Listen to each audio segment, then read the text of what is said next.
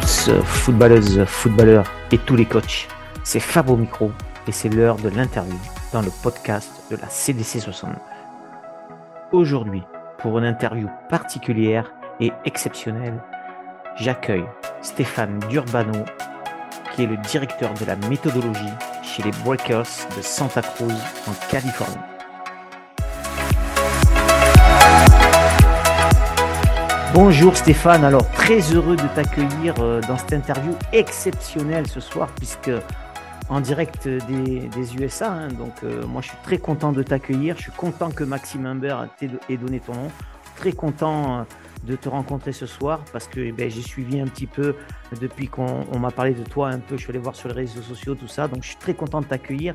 Je vais faire un petit rappel euh, pour les auditeurs, bien sûr. Donc euh, ben, Stéphane va se présenter. Après, il va parler un peu de son passé de footeux, son passé de coach et son présent de coach qui est quand même exceptionnel pour nous, tous les coachs euh, ben, du district du Rhône et de Lyon. Hein. et puis après, on verra si on parle un peu plus de ses expériences ou si on a le temps de parler de la causerie, on va improviser. C'est le charme de la CDC 69. Alors je rejoins de suite Stéphane. Je lui dis bonsoir et salut Stéphane. Est-ce que tu peux te présenter? Salut Fabrice, salut à tout le monde. Et eh ben, déjà, premièrement, je suis très ravi d'être d'être avec toi et avec vous ce soir. Là, c'est sympa. Alors ce soir pour vous et, et en, cette matinée pour moi. Euh, il y, a une, il y a 9 heures de décalage avec les États-Unis, donc donc c'est assez sympa de pouvoir continuer à, discuter avec tout le monde. Euh, ben moi, très rapidement, euh, j'ai 41 ans, ça fait 25 euh, ans maintenant que je suis dans le dans l'entraînement, dans le monde du football. j'ai beaucoup vadrouillé dans le district du Rhône, dans mon petit club de mon village à Château de la Zergue. Après, en passant par Villefranche-sur-Saône chez les jeunes, Misérieux-Trévoux, Ville, MDH Chasselet, Villefranche encore une fois, cette fois avec les seniors, avec l'équipe première. Et après, quatre années euh, au Liban via l'Olympique lyonnais et depuis maintenant neuf mois aux États-Unis, en Californie, sur un club, euh, les Breakers FC, qui est en partenariat avec la FFF. Et pendant toutes ces années, j'ai été aussi euh, en parallèle très présent à la commission technique du district du Rhône et de la Ligue Rhône-Alpes sur les formations de cadres essentiellement et sur les, détections de jeunes, les PPF. Bon, ben, je vois que le podcast va être riche et plein de questions. Moi, j'en ai plein en tout cas euh, pour les auditeurs et puis pour les coachs et pour euh, tout le monde du Rhône qui écoute. Euh, mais est-ce que tu peux d'abord nous parler, puisque tu as 41 ans, tu coaches au foot, là tu es manager, enfin on va en reparler. tu as joué au foot, donc est-ce que tu peux nous expliquer ton parcours de footballeur? Mon parcours de footballeur, il a été très rapide. forcément, j'ai joué en jeune dans mon club de mon village pendant, pendant tout le temps, à Chazet d'Azergue. Après, j'ai commencé à être emploi jeune à 19 ans, à 18 ans, 19 ans, été emploi jeune à l'époque donc dans mon, dans, dans, mon club et j'ai passé mes premiers diplômes et à 22 ans, j'ai arrêté de jouer euh, parce qu'en fait, ma passion n'était pas sur le terrain en tant que joueur, était vraiment clairement en tant que en qu'entraîneur. J'entraîne depuis que j'ai 14-15 ans et, euh, et, voilà, je prenais plus forcément grand plaisir à aller aux entraînements euh, et donc du coup, j'ai tout de suite arrêté. Je suis passé à, à temps plein tout le temps au niveau de au niveau du coaching, au niveau des entraînements, c'est ce qui me passionne, c'est ce qui m'a toujours passionné. Manager des gens, manager des joueurs, mettre en place des séances d'entraînement, essayer de tout préparer pour gagner les matchs. Euh, voilà, c'est vraiment ce qui m'animait euh, le plus euh, entre, entre 20 et 22, 20, 23 ans. c'est pour ça qu'à un moment donné, il a fallu faire un choix. Quand je suis parti entraîner à Villefranche-sur-Saône les jeunes, on jouait le dimanche après-midi. les jeunes étaient en ligue.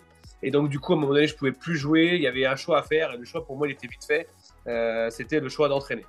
Alors avant de parler de l'expatriation du Liban et, des USA, où on rentrera peut-être un peu plus dans les détails parce que c'est intéressant pour, euh, pour nous, tu as commencé où coach? Quel niveau tu as eu euh, Jusqu'à quel niveau tu as coaché quoi, au, sein de, du district? Ou de la ligue hein? J'ai commencé, alors honnêtement, je pense avoir fait toutes les catégories et tous les niveaux. Ah, bah, j'ai fait de la, première, de la quatrième série de district chez les jeunes à la CFA avec l'UFC Villefranche, donc National 2 maintenant. Euh, voilà, j'ai passé 7 ans euh, à Misérieux Trévoux en tant qu'entraîneur senior euh, de l'équipe réserve et de l'équipe première. À MDH Chasselet, j'étais sur l'équipe réserve. Villefranche avec l'équipe première pendant 3 ans. et à Chazé-Laser, où j'ai commencé, j'avais les jeunes de 13-14 ans pendant, pendant peut-être 5-6 ans. Donc voilà, je, niveau district, ligue et national, j'ai quasiment entraîné à tous les niveaux. donc je connais très bien le district du Rhône et la Ligue Rhône-Alpes du coup. Ok. Et senior, c'est, tu parlais des jeunes ou des seniors là pour le, ah, coach? tout, confondu. senior, j'ai entraîné 7 ans les seniors à Misérieux-Trévoux. Ça joue en quoi là? Alors ça jouait l'équipe réserve jouait en promotion d'honneur, donc R3 maintenant et l'équipe R3, R2. Donc pendant, pendant 6-7 ans. Et après, euh, la réserve des seniors de, de Chastel, qui était en CFA, qui est en CFA N2, donc Goal FC. Donc j'ai eu la réserve pendant deux ans des seniors, en, R3 aussi. Et après, l'équipe euh, première de Villefranche avec Landry Nzana en N, donc CFA à l'époque, N2 maintenant. Ok, donc un lourd passé de, coach. Hein. Donc je comprends un peu, je comprends un peu Maxime quand il m'a parlé de toi. Maintenant, je comprends un peu mieux. Comment ça se fait tu es parti t'expatrier C'est quoi l'opportunité là?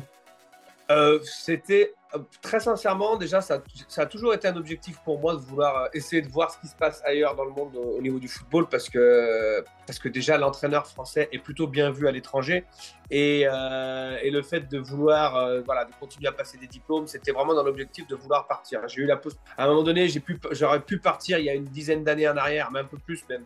Mais j'étais pas prêt au niveau des. J'avais pas encore tous les diplômes qu'il me fallait, pas encore assez d'expérience dans le niveau national chez les seniors. Donc je voulais vraiment prendre mon temps. Et euh, une fois que mon contrat s'est terminé euh, à Villefranche, franchement, j'avais fait le tour au niveau de la région Rhône-Alpes et du district du Rhône, des clubs et, euh, et des niveaux. Comme je viens de t'expliquer, j'avais touché à peu près tous les niveaux. Et donc, du coup, je voulais, je voulais découvrir quelque chose d'autre. je connais bien Jean-François Vullier, qui est le directeur de l'académie à l'Olympique lyonnais. Et quand je lui ai expliqué que j'allais que j'allais quitter le, FC Villefranche et que je cherchais quelque chose à l'étranger. Il m'a proposé, parce qu'ils ont un partenariat avec un club libanais, l'Atlético Beyrouth, euh, ils sont en partenariat depuis plus de 10 ans maintenant, bien plus de 10 ans. Et donc, du coup, ils recherchaient un directeur sportif au Liban. Et j'ai dit, bah, les feux, on va tenter l'aventure. En plus, euh, en lien avec l'Olympique lyonnais, c'est tout de suite plus facile. Le Liban est un pays qui parle anglais et qui parle aussi beaucoup français. Donc, euh, donc du coup, pour une première expatriation, c'était plutôt simple euh, pour moi. Donc voilà comment j'ai atterri euh, au Liban. Mais voyager a toujours été vraiment quelque chose d'important pour moi, surtout dans notre métier. Dans notre métier, on peut vraiment, pas facilement, mais assez facilement quand même, trouver du travail à l'étranger. Ok, donc là-bas, tu as été directeur sportif. À partir de, quelle année tu es parti là-bas et combien de temps tu as fait? Et, et, quel était ton objectif, toi, durant ces années que tu as travaillé là-bas au Liban? Alors, je suis arrivé en juillet 2017 et j'avais signé un contrat d'un an au départ parce que bon, je sais pas trop le, Moyen-Orient, comment ça se passait, comment, comment était la culture là-bas, comment j'aurais pu m'adapter. C'était une première expérience. Je voulais pas partir sur du trop long terme. Et en fait, au bout de deux mois, c'était tellement, euh, je me suis tellement senti à l'aise et senti comme chez moi que j'ai renouvelé trois ans de plus. Donc j'ai fait, euh, j'ai traîné euh, le contrat jusqu'à la fin, malgré tous les problèmes qu'il y a pu y avoir, euh, que je rentrerai un peu plus dans le détail là-bas après. Mais... Donc l'objectif était clair, était de mettre en place une, une méthodologie de travail, une organisation de travail, des programmations d'entraînement pour toutes les catégories du club. Il n'y avait pas forcément de, de, de, lien entre toutes les catégories, entre tous les sites qu'il y avait là-bas. Donc moi, mon objectif, c'était d'abord de mettre un gros programme d'entraînement chez les jeunes. Et pour ça, il fallait aussi un gros programme de formation des entraîneurs, parce que j'avais à disposition une trentaine d'entraîneurs. Et dans les 30 entraîneurs à l'époque, il n'y en avait que 4 qui avaient des diplômes et qui avaient vraiment une formation euh, pédagogique pour pouvoir enseigner le foot. Et euh, donc, il y avait un énorme travail sur les éducateurs et un énorme travail forcément après chez les jeunes. Voilà, ça a pris un peu de temps au début. Euh, on avait des réunions techniques vu que j'ai été formateur au district et à la ligue pendant des années, euh, je suis parti avec toutes les ligues que j'ai eues pendant des années et je suis reparti à zéro avec des initiateurs 1, des CFF 1, des CFF 2. Où tous les lundis, on avait des séances d'entraînement, des séances de, de formation.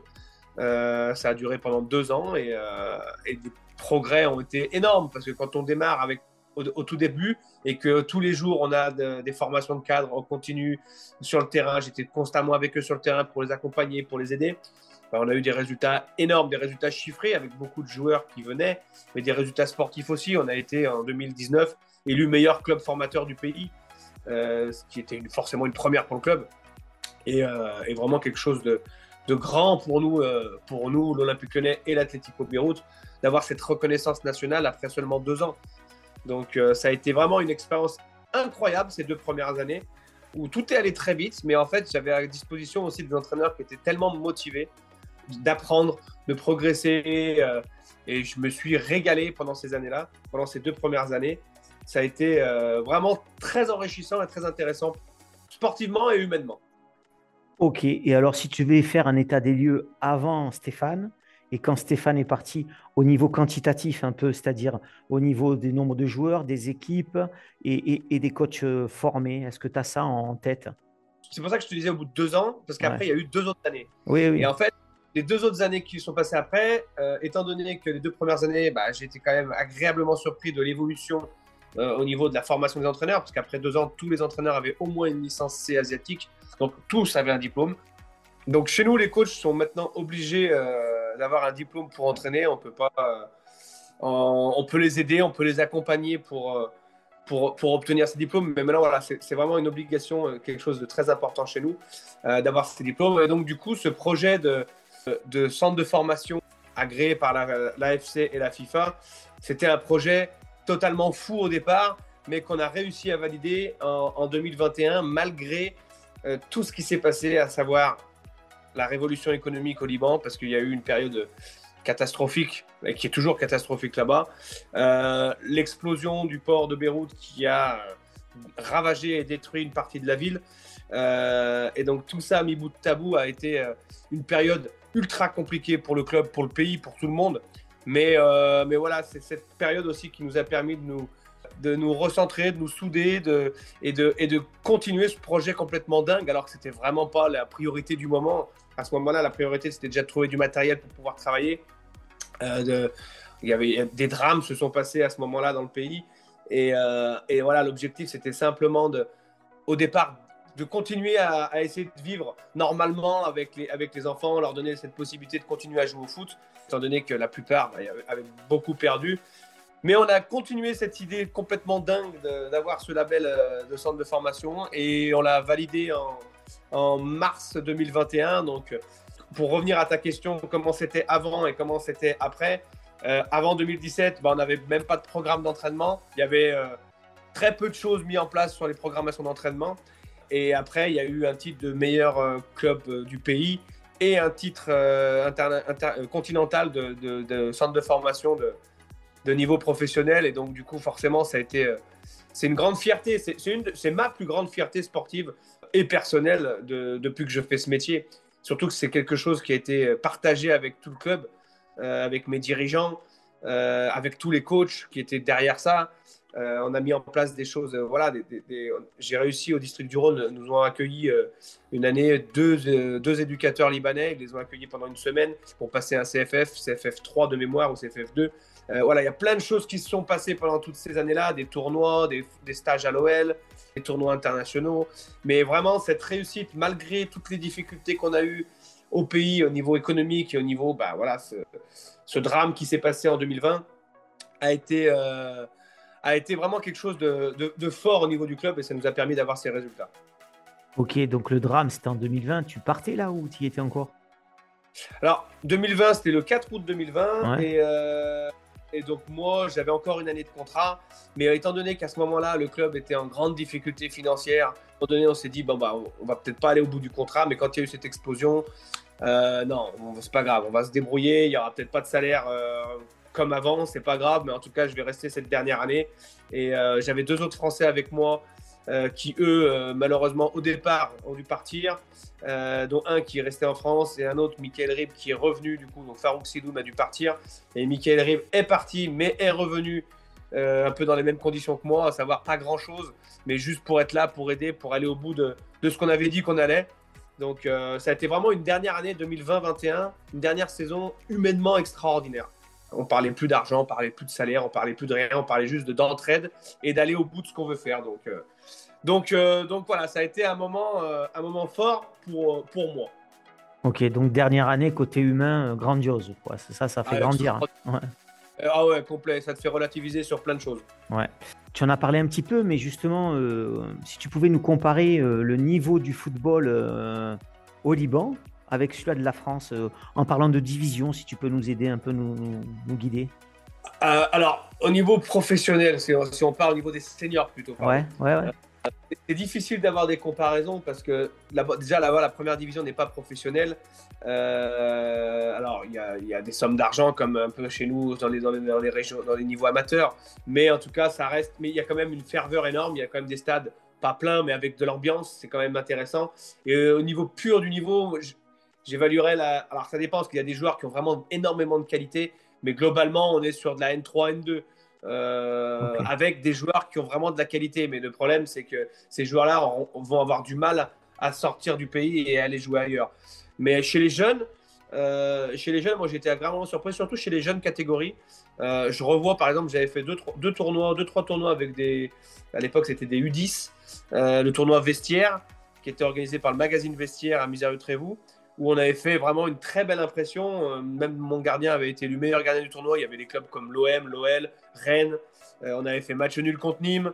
Euh, voilà, à cet âge-là, chez les jeunes catégories, le niveau, alors évidemment en France c'est meilleur, mais on va dire qu'il n'y a pas trop d'écart. Après, à partir de 13, 14, 15 ans, là, le gouffre commence à se créer parce qu'il n'y a pas les mêmes structures, parce qu'il n'y a pas les mêmes entraîneurs, clairement, et que du coup, les, championnats sont, vachement hétérogène. On a des, niveaux euh, dans un même championnat. Tu vas, tu vas gagner 14-0 un week-end et tu vas perdre 7-0 le week-end d'après.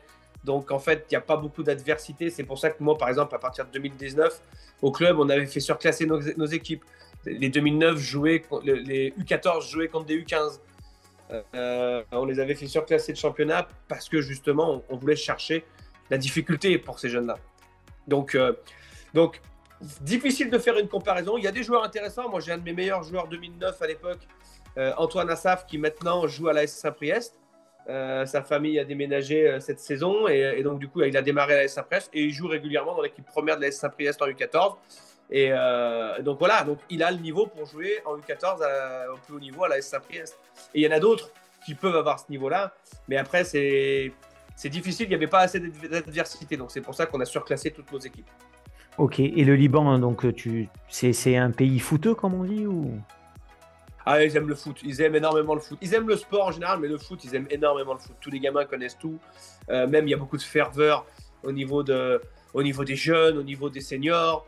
Euh, après, c'est un pays qui est particulier, forcément, euh, dans des conditions très difficiles. Donc, on n'est pas du tout sur les normes françaises.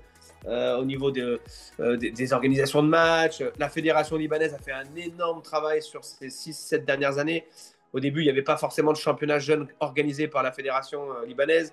Maintenant, c'est tout cadré, c'est tout organisé. Donc, il y a vraiment une, une, dynamique très positive qui se crée euh, là-bas. Sauf que maintenant, voilà, le problème reste et est le, côté, le côté économique du pays qui est dans une situation catastrophique. Et, donc, du coup, bah, c'est très difficile sur place pour les gens. Il y a beaucoup de gens qui cherchent à quitter le pays. Donc, le sport et le foot n'est plus une priorité pour beaucoup des gens. Ok. Et est-ce que tu conseillerais à, un coach euh, ben, de s'engager au Liban, là, comme toi, comme tu l'as fait? Ah, Bien sûr. Normalement, j'y retourne dans 15 jours. Ah, ok, euh, d'accord. Pendant une petite semaine, euh, parce que je suis en contact régulier avec eux depuis, bah, depuis que je suis parti et depuis tout le temps. Donc, donc moi, ce pays me manque. Et s'il n'y avait pas eu tout ça, je serais jamais parti. Clairement. Je serais resté là-bas. Malgré les difficultés, les gens sont juste extraordinaires on dit que les Libanais, c'est un peu accueillant, mais c'est totalement vrai. Euh, voilà, j'ai passé 4 ans extraordinaires là-bas et que s'il n'y avait pas eu tous ces problèmes, il n'y aurait eu aucune raison que je quitte.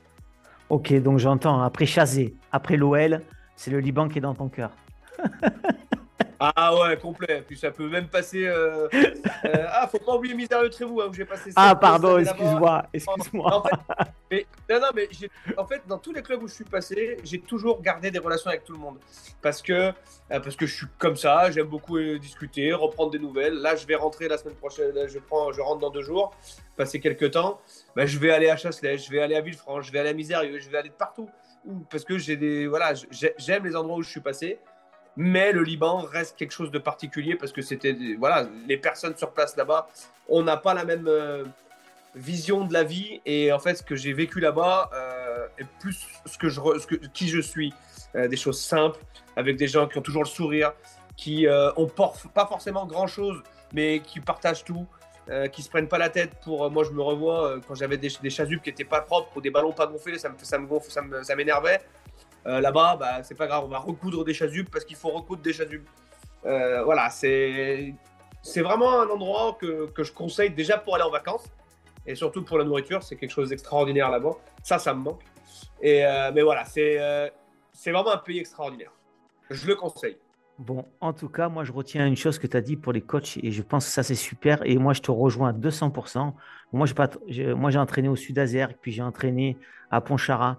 Et moi, j'ai toujours un regard bienveillant sur les clubs que j'ai quittés. Et je pense que ça, c'est un devoir de coach. Et, c'est bien, puisqu'on a su nous accueillir, on a tourné. Et en plus, je trouve que dans le district du Rhône, tu me diras si je dis faux, il y a pas mal de turnover de coach. Et voilà, et je trouve que là, tu as dit une vérité de coach c'est bien d'avoir un regard bienveillant sur les anciens clubs où on a coaché. Tu pas d'accord? Si, puisque tu l'as dit. Ah ben 100%, mais complètement d'accord. Mais ouais, mais c'est ça. C'est, ça fait partie de. Ah, c'est pour ça qu'on fait ce métier aussi. C'est pour faire des échanges. C'est, pour ce que tu es amical avec tout le monde. Euh, quand on se retrouve euh, voilà, avec ceux avec qui tu as travaillé pendant 2 ans, 5 ans, 7 ans, 3 ans, bah, c'est toujours des grands moments parce qu'il y a toujours eu des moments. Il y a eu des moments compliqués, des moments difficiles. Et ça fait partie du job mais il y a eu aussi des super moments d'échange et de partage. Donc, euh, euh, donc c'est toujours un énorme plaisir de retourner. En tout cas, pour moi, c'est clair que c'est un énorme plaisir de retourner. Et puis, le district du Rhône, c'est un gros district, mais c'est un petit, entre guillemets. c'est on se connaît tous. Euh, là, je sais que quand je rentre, je vais passer aussi à Tola-Vologe, voir les collègues du district du Rhône, de la Ligue Rhône-Alpes, parce que c'est toujours intéressant et c'est toujours, ça fait toujours plaisir de revoir tout le monde. Bon, attention, la CDC 69 est pas loin, hein. elle est à Lausanne. Hein.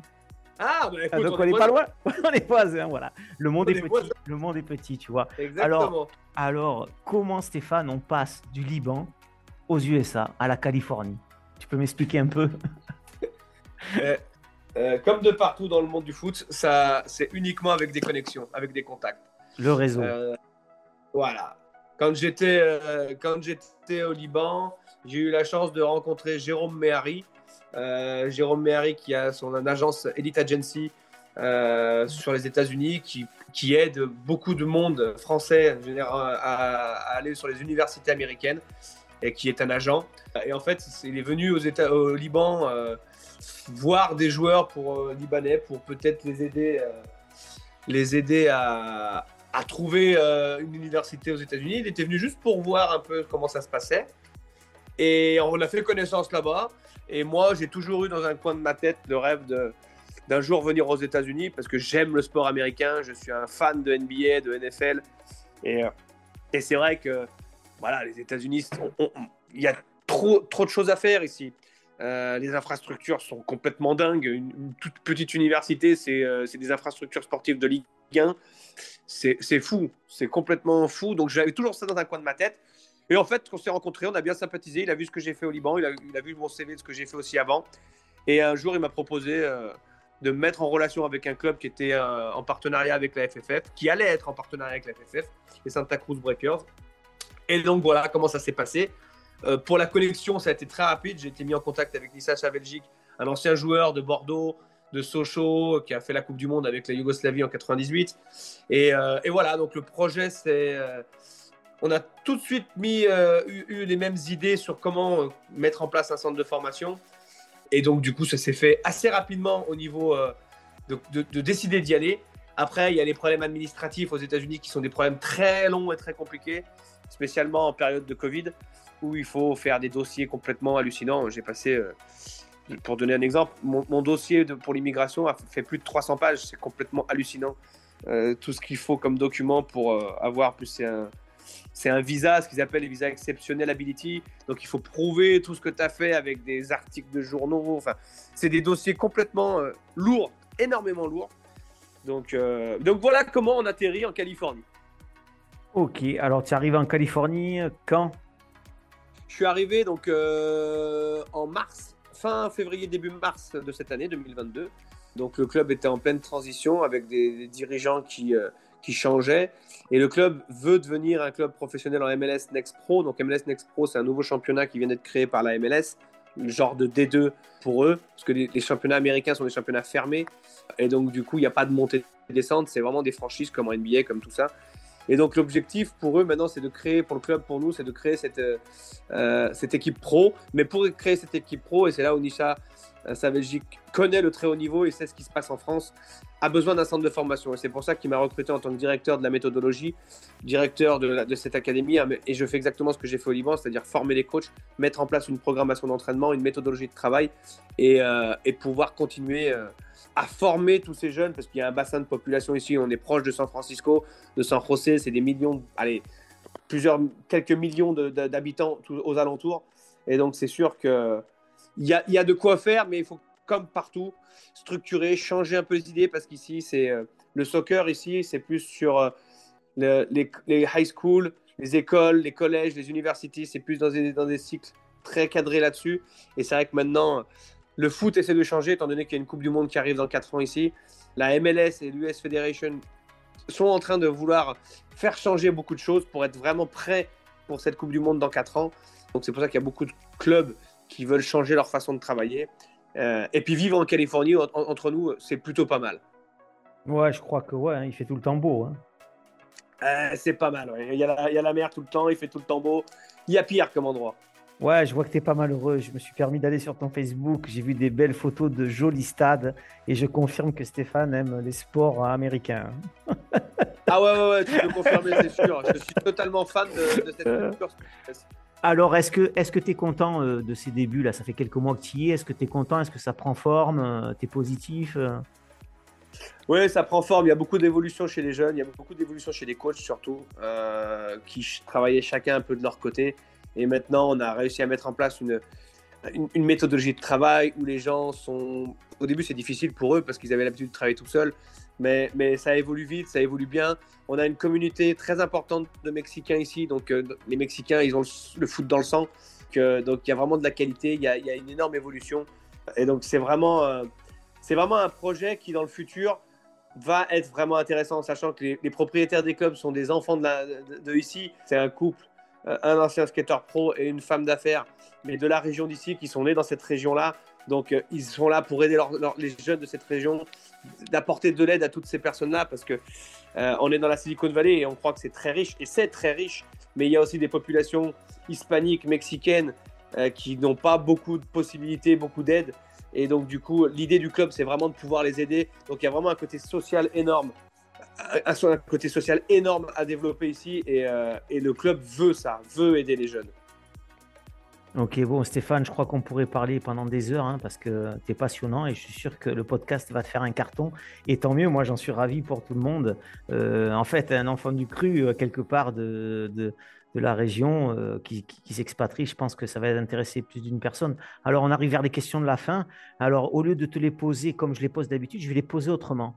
Euh, tu vois, je dans les questions traditionnelles, je disais, je te donne une baguette magique, qu'est-ce que tu changes au foot dans le district? Moi, je vais te poser plutôt la question, est-ce que le football là-bas a les mêmes problèmes que le football dans le district chez nous? Tu vois un peu l'environnement, euh, tu vois... tu vois ce qui peut se passer dans le district parfois, quoi. Ce qu'on n'aime pas trop, quoi. Écoute, euh, pour être sincère, déjà, le district, ça fait six ans que je l'ai quitté, mais je communique avec tout le monde et j'imagine que les problèmes sont les mêmes. Euh, et que ce soit aux États-Unis ou au Liban ou en France ou de partout sur la planète, euh, le, plus gros problème qu'il y a à l'heure actuelle pour moi, c'est tout ce qui se passe autour du foot, à savoir la gestion des parents, la gestion des dirigeants, le fait de dédramatiser la compétition, chez les jeunes, je parle.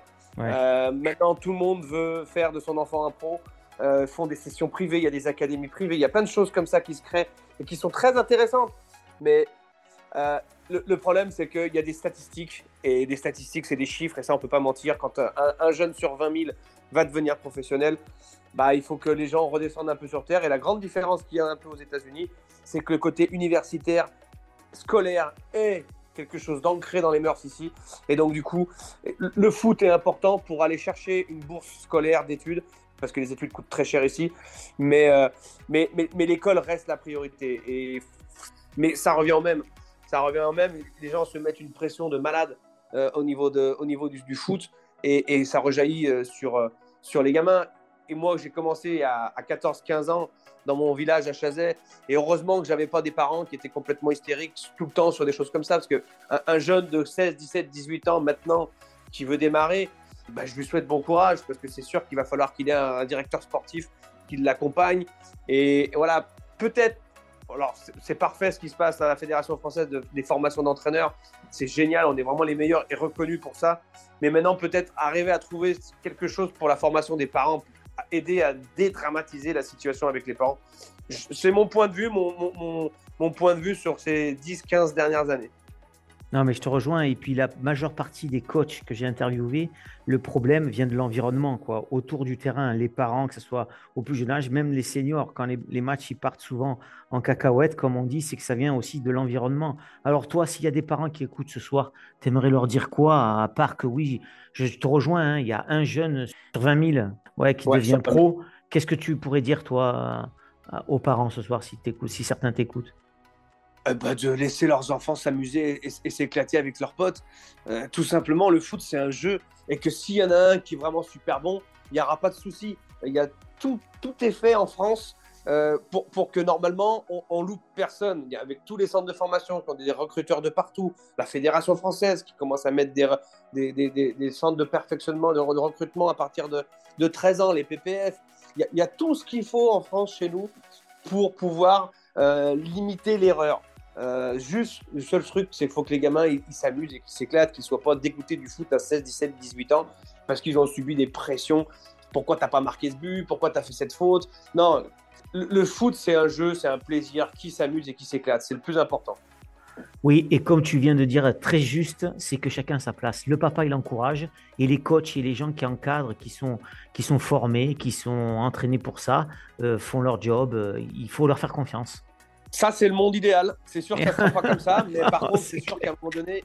Mais ouais, mais, mais il faut arriver à, trouver des solutions pour en arriver à ça parce que, parce que je peux comprendre certains. J'ai des collègues qui ont complètement arrêté depuis quelques années, qui n'entraînent plus et que c'est un, gâchis pour le foot parce que c'est des super éducateurs, mais qui sont épuisés parce qu'en en fait, ils prennent plus de plaisir. Un entraîneur qui prend plus de plaisir, c'est triste quand même. c'est du football quand même à l'origine, c'est notre passion.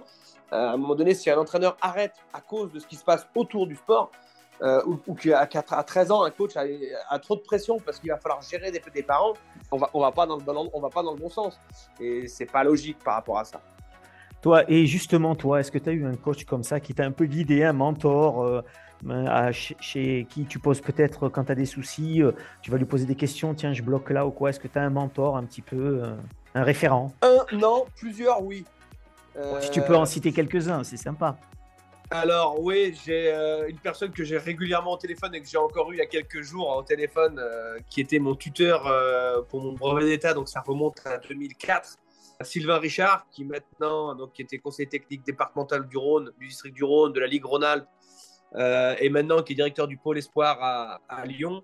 Voilà, c'est un ami déjà. Et c'est quelqu'un que je sollicite souvent, qu'on on échange beaucoup, lui et moi. Donc, voilà, on a souvent besoin en tant qu'entraîneur de, se de se rassurer sur certaines choses ou d'échanger sur des choses. Et c'est vrai que Sylvain, pendant bah, maintenant quasiment 20 ans, je l'ai régulièrement, euh, régulièrement au téléphone. Euh, j'ai aussi deux personnes qui me viennent très rapidement à l'esprit, c'est Gérard Goutalier et, euh, et Jean-Luc Osler. Gérard Goutaillier et Jean-Luc Osler qui sont très connus dans le district du Rhône euh, pour avoir entraîné énormément de clubs au district du Rhône. Et puis, bon, ils ont été aussi à la Ligue Rhône-Alpes, formateurs d'entraîneurs. Jean-Luc, maintenant, il est aussi à la fédération. Euh, donc voilà, c'est des personnes, euh, à chaque fois que je rentre, j'essaie de, toujours, toujours, les voir, de, passer du temps avec eux et puis d'échanger et puis d'écouter parce qu'ils ont des expériences. Voilà, ils ont une vingtaine d'années de plus que moi, ils ont d'énormes expériences dans d'autres conditions.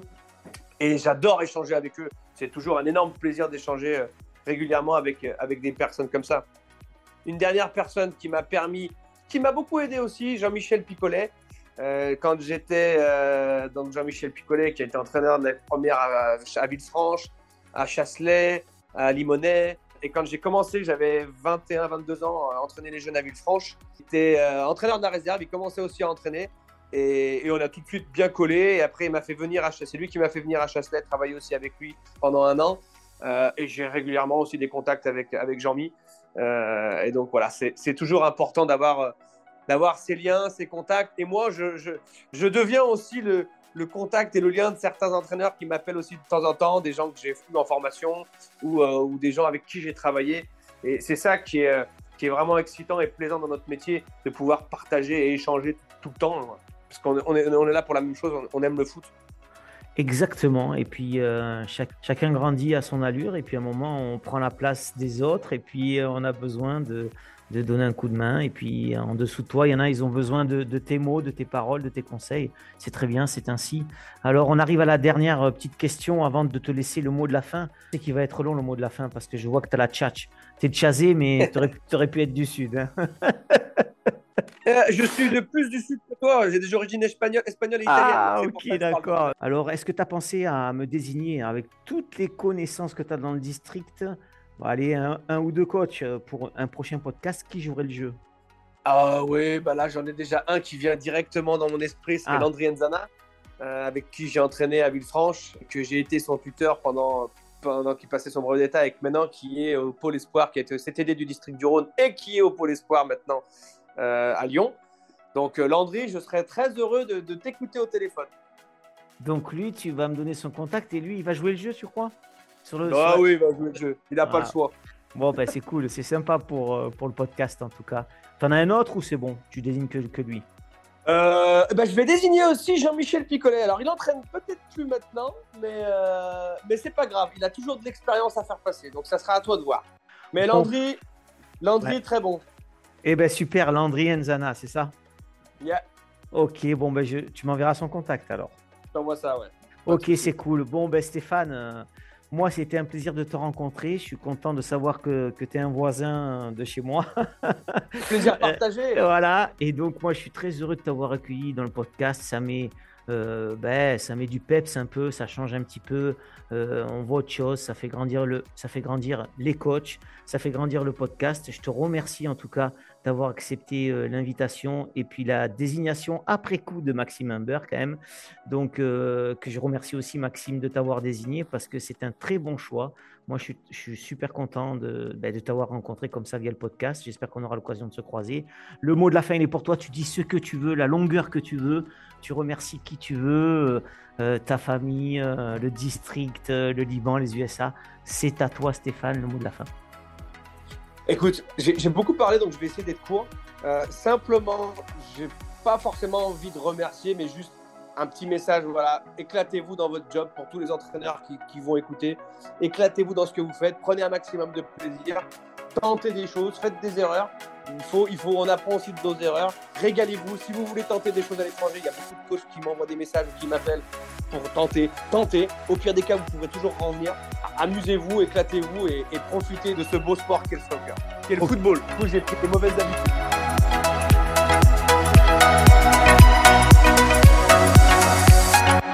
Un grand merci à Stéphane d'avoir joué le jeu de la désignation et de s'être rendu disponible pour une interview dans le podcast de la CDC 69. Je lui souhaite une excellente fin de saison à lui et à tout son groupe des Breakers de Santa Cruz en Californie. Je n'oublie pas les deux coachs désignés pour une prochaine interview. Merci à toutes et à tous d'avoir suivi ce podcast exceptionnel de la CDC 69. Si ça vous a plu, n'hésitez pas à partager via nos réseaux Facebook et Instagram. À très vite pour un prochain épisode et vive le foot!